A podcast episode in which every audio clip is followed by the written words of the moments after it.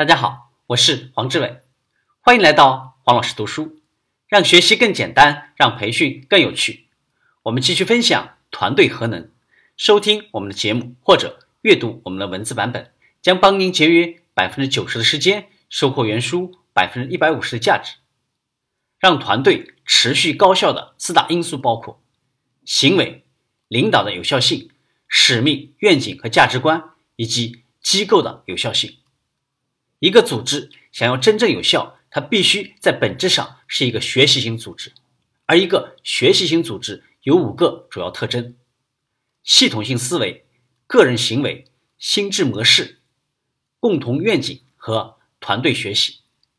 一个机构的有效性还取决于六个组成部分或者层次，它们相互促进。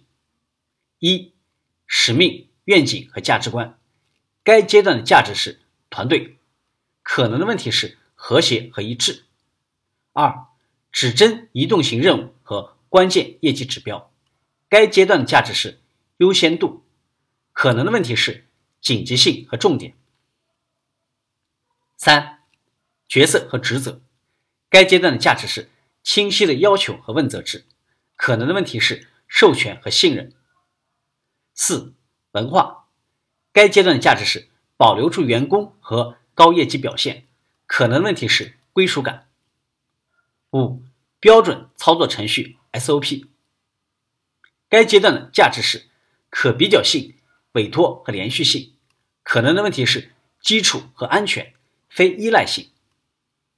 六、CEO 和领导人的见识。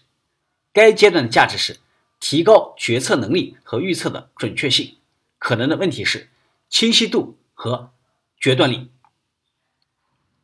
对于一个单位来说，推动产生紧迫感、专注度和优先级的最好方法，就是呢，通过指针型阶段性任务，具有坚实的文化和引人注目的文化礼仪，就能够提高安全感、归属感、自信心，保留住员工和提高业绩表现。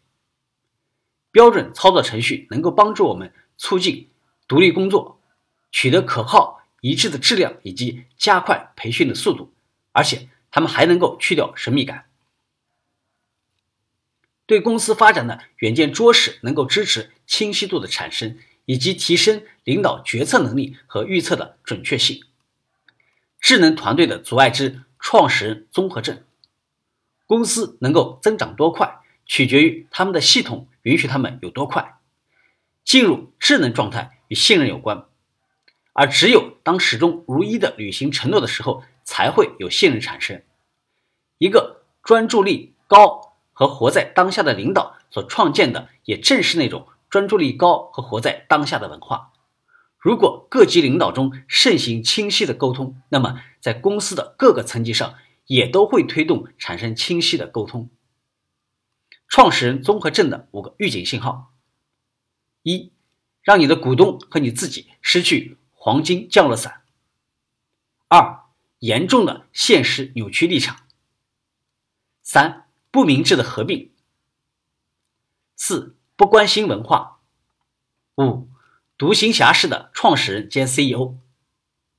当团队发展到一定阶段，领导人也会成为发展的阻力。今天的分享就是这样，请关注我们的微信号“黄老师读书”。